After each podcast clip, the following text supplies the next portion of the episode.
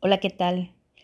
Soy Elina Castro y no me voy a presentar formalmente porque realmente no, no tengo mucho que decir en este momento, aunque es, es mi primer podcast, es la primera charla compartida que estoy creando y aparte es muy esporádica, así que lo voy a dejar así porque simplemente este evento me inspiró a compartirlo tal y cual es.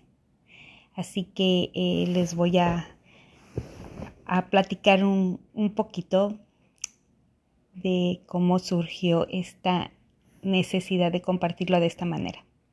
Bueno, ayer fue el cumpleaños de mi hermano y buscando una forma de reconocerlo en su celebración, un mensajito, por ahí algo posteado en su página, eh, surgió el sentimiento de, de ir descubriendo lo que estoy sintiendo por él.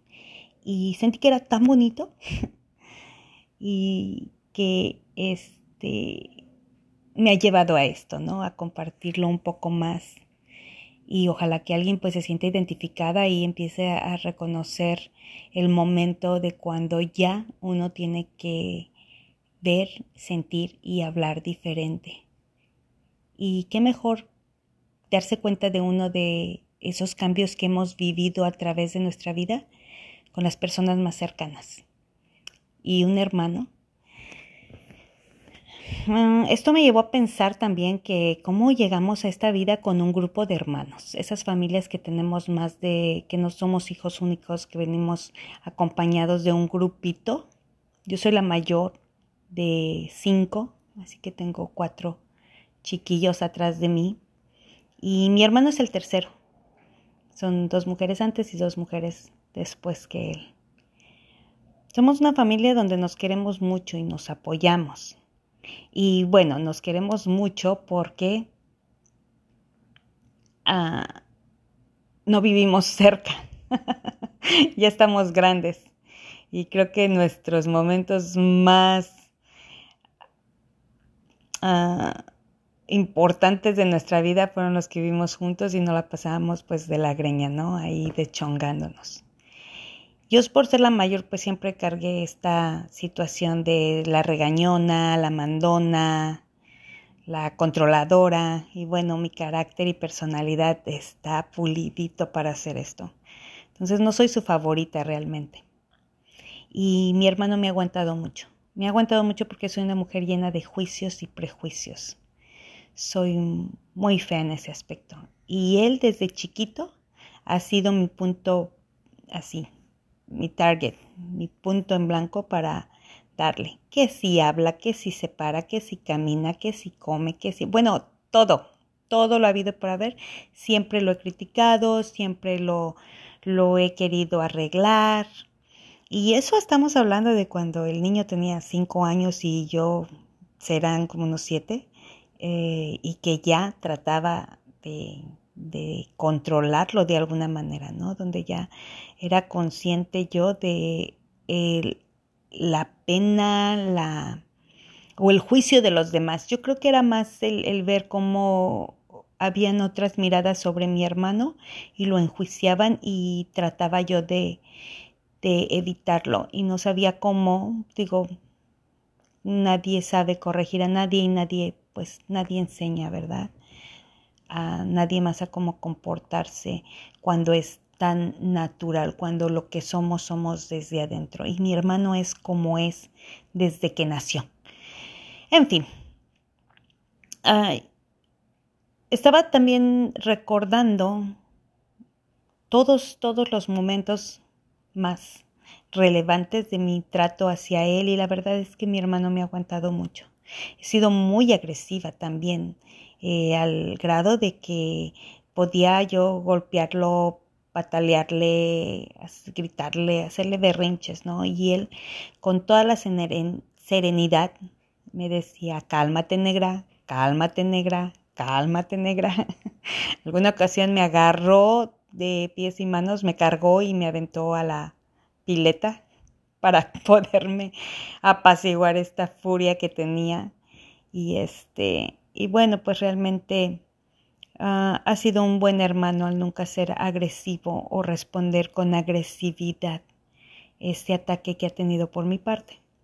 También les platico que entre este, este momento de recordar todas las historias que tenía con él, me acuerdo de una muy importante, no hace mucho, relativamente. Ah, él se mudó de Arizona, Arizona hacia Colorado, pero antes de moverse a Colorado le habló a mi hermana chiquita para irse a vivir con ella y pues no pudo acomodarse ahí con ella, así que él llegó a Denver y en la mañana me habló diciéndome que había llegado desde la noche anterior y que había visto todas las opciones que tenía antes de pedirme a mí vivir, venir a vivir conmigo. Y realmente el hecho de no tener a dónde ir lo orilló a que yo era su último recurso. Y yo, o sea, buenísima, ya estaba puestísima y contentísima. Claro que sí, claro que sí, voy por ti. Eso fue una mañana de un día de gracias, así que puse el pavo en el horno y me agarré el carro y me arranqué por él.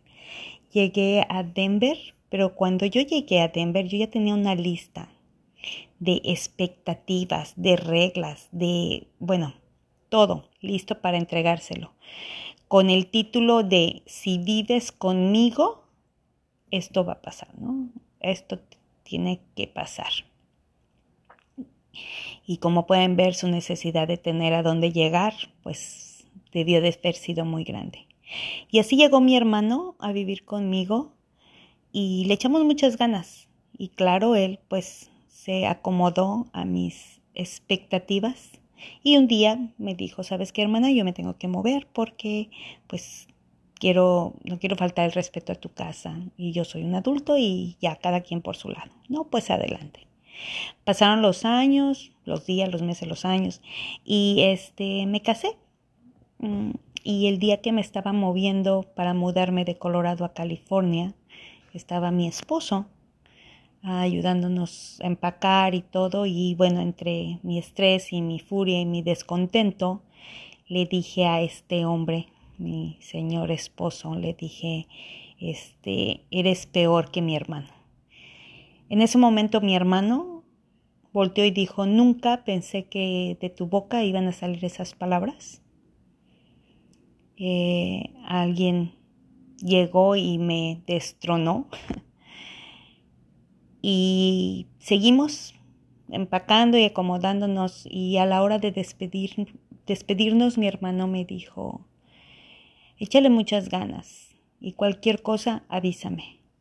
Y me da mucha, mucha tristeza que te hayas tenido que casar con alguien peor que yo.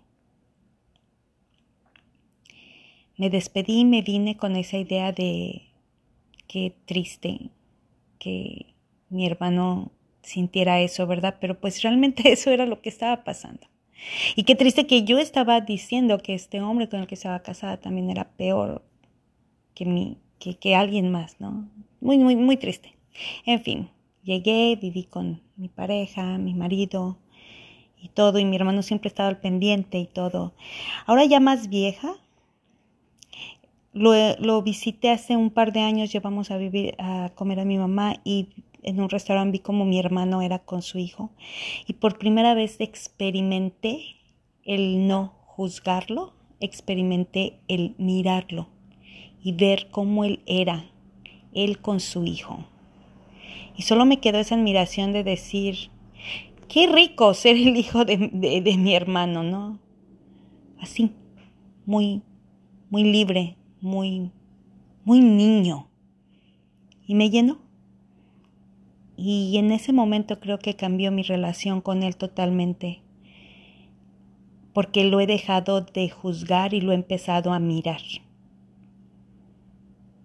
Y doy este agradecimiento tan enorme porque él fue desde que nacimos juntos en esa familia ha sido ese gran maestro que bajo mi ignorancia y mi inconsciencia, yo no me daba cuenta que lo que él traía en su bolsa para mí era ese gran regalo de no juzgar, de aceptar, de aceptar, de recibir. Y eso es lo que he tenido todos estos años. Y la fortuna de haber nacido con él en la misma familia. Y ahora celebro su vida y agradezco la mía al lado de él. Y bueno, esto, este cumpleaños me hizo platicarles un poquito de mi vida con él. Gracias.